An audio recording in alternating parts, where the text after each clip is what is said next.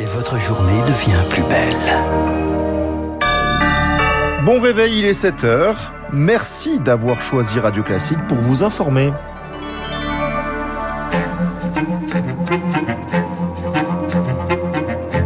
La matinale de Radio Classique avec Gaël Giordana. Et à la une ce matin dans votre journal, Charles Bonner, ouvrez grand les Jeux. C'est le slogan des Jeux Olympiques de Paris 2024. Il a été dévoilé hier et s'est chapeauté directement par l'Elysée. 90 départements en alerte sécheresse. La vigilance s'étend et touche presque tout le pays. Les agriculteurs sont en première ligne. Et puis l'Europe tente de s'émanciper du gaz russe mais peine à s'entendre. La France pourrait boycotter le projet de la Commission européenne. Radio Classique. Charles Bonner, les Jeux Olympiques et Paralympiques de Paris s'ouvrent dans deux ans. Encore deux ans, ou plutôt seulement deux ans, pour organiser le plus grand événement sportif du monde avec de grandes ambitions. Une cérémonie d'ouverture sur la scène, plus de 13 millions de visiteurs. La France n'est pas prête, dit la Cour des comptes dans un rapport. Emmanuel Macron réunissait hier dix ministres et le comité d'organisation. Lauriane Tout-le-Monde, l'objectif, éviter le faux départ. Inoubliable, surprenant, unique. Emmanuel Macron voit les choses en grand pour les JO 2020. 2024 et il n'y a pas le droit à l'erreur. C'est le grand événement de son quinquennat. Le président de la République ordonne à ses ministres une mobilisation exceptionnelle et même une implication personnelle. Travail, transport, logement, tous sont sur le pont, à commencer par l'intérieur. Après le fiasco du Stade de France, la pression est maximale question sécurité. Ce sera le nouveau préfet de police de Paris, Laurent Nunez, qui sera au cœur du centre de commandement avec 7 à 11 000 agents au quotidien sur les sites olympiques. Des agents de sécurité privés seront aussi largement sollicités, jusqu'à 25 000 par jour. Mais avant, il faut revaloriser la profession. Le gouvernement promet des aides pour la filière. De grandes ambitions, mais une inflation qui galope. Le chef de l'État se veut rassurant pour que le slogan reste Ouvrez grand les jeux sauf les caisses de l'État, Lauriane ni impôt olympique, ni dérive. Le budget sera respecté, assure l'Élysée qui dénonce des inquiétudes infondées et farfelues. Avec les dernières projections sur l'inflation d'ici 2024, l'État prévoit tout de même 17 millions d'euros de plus que prévu. Une rallonge maîtrisée par rapport à un budget total de plusieurs milliards, tempère un conseiller. Et si l'inflation continue, il y a des marges, assure-t-il, mais pas question de revoir les ambitions à la baisse. L'Élysée prévient, il va falloir faire aussi bien avec moins casse-tête en vue. Lauriane Tout-le-Monde, casse-tête également pour avoir des billets, beaucoup d'appelés, peu d'élus. Première mise en vente à partir de décembre, tirage au sort en février 2023.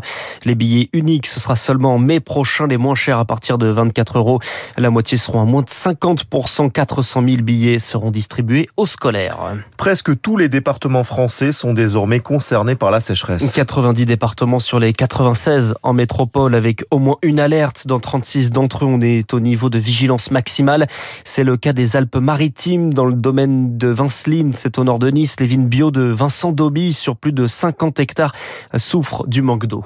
Les vignes qui d'habitude font 1 mètre, 1 mètre 20 de haut, ben là elles font péniblement 40 cm d'eau. Et surtout après, c'est que les, raisins ils vont sécher. Ils vont pas grossir et voire aller jusqu'au stade de, de, sécheresse. Sur certaines parcelles, je pense que j'aurai 30 à 40% de moins. Ça nous était déjà arrivé en 2003, un petit peu en 2017. Maintenant, L'hiver, les sols, ils n'arrivent pas à se recharger et à se reposer correctement. Une fois tous les 10 ans, une fois tous les 20 ans, ouais. Le problème, c'est que ça devient récurrent. Une sécheresse également dans le département de la Loire compter d'aujourd'hui. Interdit d'arroser sa pelouse ou de remplir les piscines privées sur l'ensemble du département.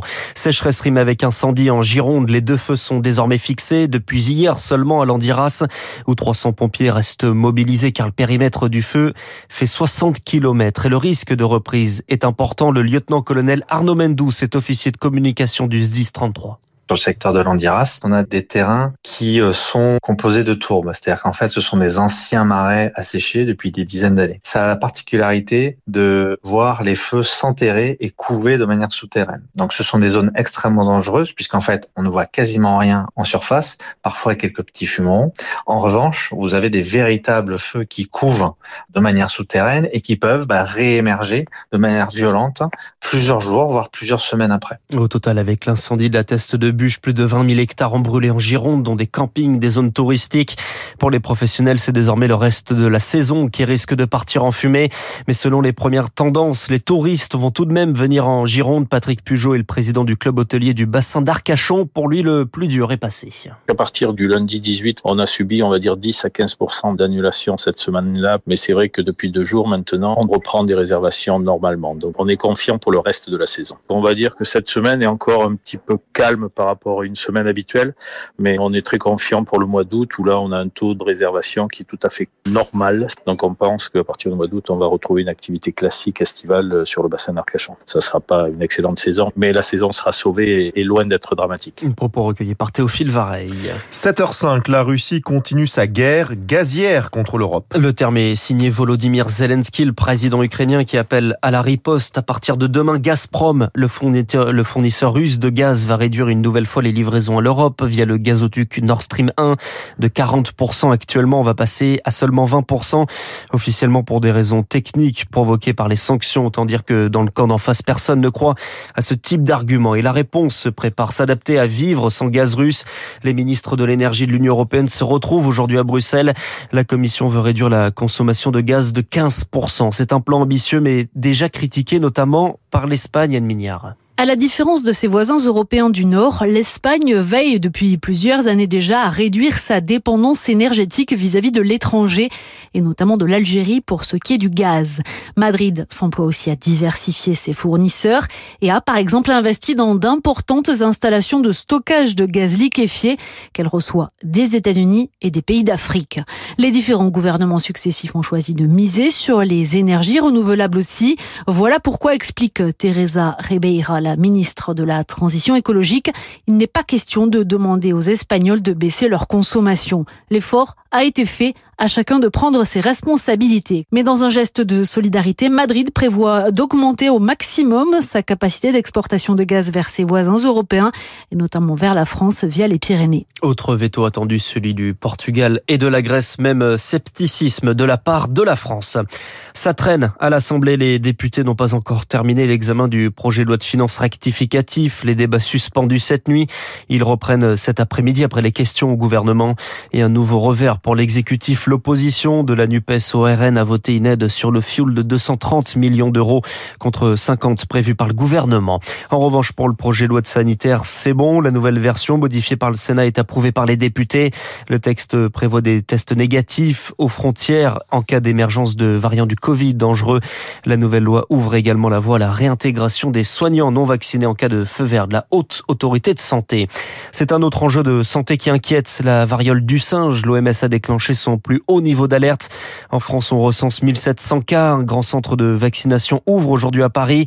Les doses sont là, les bras vaccinés. Ne manque plus que les bras pour vacciner. Le ministre de la Santé, François Braun, signera un décret aujourd'hui pour autoriser les étudiants en médecine à participer à cette campagne. En Tunisie, faible participation mais forte approbation. C'est la première tendance à la sortie des urnes. Les Tunisiens appelés à se prononcer par référendum sur le changement de constitution dans le pays. À peine 27,5% de participation, mais un oui à 92-93% selon un institut de sondage. Avec cette réforme, le président Kais Sayed va donc renforcer ses pouvoirs. De quoi sceller un régime autoritaire déjà en place selon Vincent Gezer. Il est chercheur au CNRS. La dérive autoritaire, elle est déjà euh, de facto. Voilà un an, il a commencé à geler le Parlement.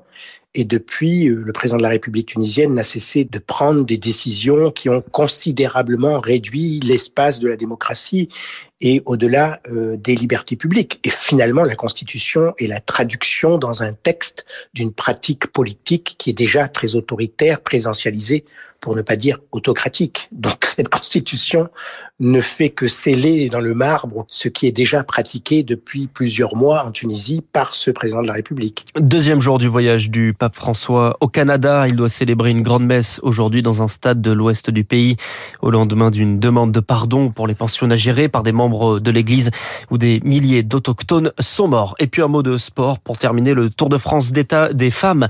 C'est déjà la troisième étape entre Reims et Épernay aujourd'hui à 133 km de course. Merci beaucoup Charles. On vous retrouve à 7h30 pour le prochain journal. Dans un instant sur Radio Classique, l'essentiel, je vais y arriver, de l'actualité économique, puis l'édito de nos amis du journal Les Échos. François Vidal reviendra sur le risque de pénurie de gaz en Europe. Gazprom de couper en partie le robinet.